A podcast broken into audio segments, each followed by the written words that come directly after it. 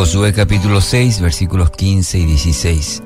El séptimo día los israelitas se levantaron al amanecer y marcharon alrededor de la ciudad como lo habían hecho los días anteriores. Pero esta vez dieron siete vueltas alrededor de la ciudad. En la séptima vuelta, mientras los sacerdotes daban el toque prolongado con los cuernos, Josué les ordenó a los israelitas, griten, porque el Señor les ha entregado la ciudad. Dios había dado claras instrucciones a Josué para la toma de Jericó, uno de los eventos más increíbles que encontramos en el Antiguo Testamento. Ahora bien, estas instrucciones eran muy peculiares. ¿Por qué Dios pidió que den una vuelta a la ciudad durante siete días? Porque el séptimo tuvieron que dar siete vueltas a la ciudad. Tres aspectos que aprender de este episodio. Primero, eh, no nos gustan los procesos. Estamos más mentalizados en el objetivo y olvidamos la importancia del proceso en nuestra vida. Dios utiliza aún los más pequeños detalles en nuestra vida para nuestra madurez espiritual y muchas veces nos perdemos eso en el cuando salteamos, dije, saltamos, mejor dicho, los procesos o evitamos. En este episodio podemos aprender la, la importancia de ello, ¿verdad? los detalles y que Dios utiliza aún esos pequeños detalles en nuestra vida que nos ayudan en nuestra madurez espiritual.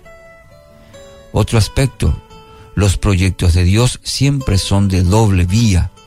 Por un lado, alcanzar por medio de personas eh, y la otra, lo que va a lograr en aquellos que son parte de su proyecto. Una de las maneras que Dios utiliza para trabajar en nuestras vidas es la demora.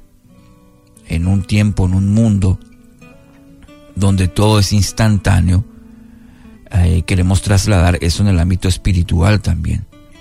Muchos de estos israelitas habrán pensado y habrán querido renunciar al pasar los días. ¿Por qué siete días? ¿Por qué siete vueltas? No, Pucuma.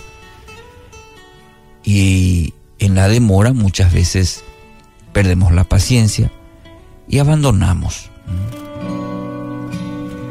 Varias razones. Creemos que Dios se ha olvidado, creemos que a Dios no le interesa nuestra vida y abandonamos.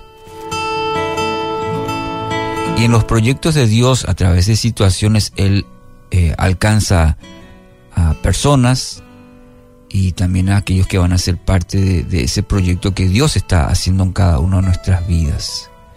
Seguir intentando las veces que sea necesario, aun si no vemos aparente resultado. La perseverancia produce los cambios que no se ven, pero que son necesarios porque fortalecen nuestra confianza. El Señor desea enseñarnos a través de, ello y lo hace en el proceso. Muchas veces perdemos de vista el, en el proceso y por eso nos vemos los aparentes resultados en nuestra vida. Pero por ejemplo, los músculos de la fe pueden fortalecerse en ese, en ese proceso. Mire lo que dice Romanos 5, 3 al 4.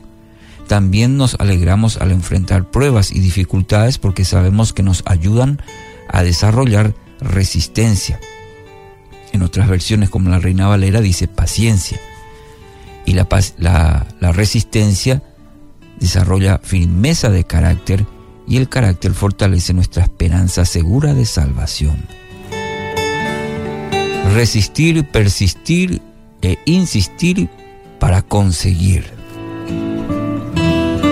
Así que hoy querido oyente, no renuncie a aquello que Dios le llamó.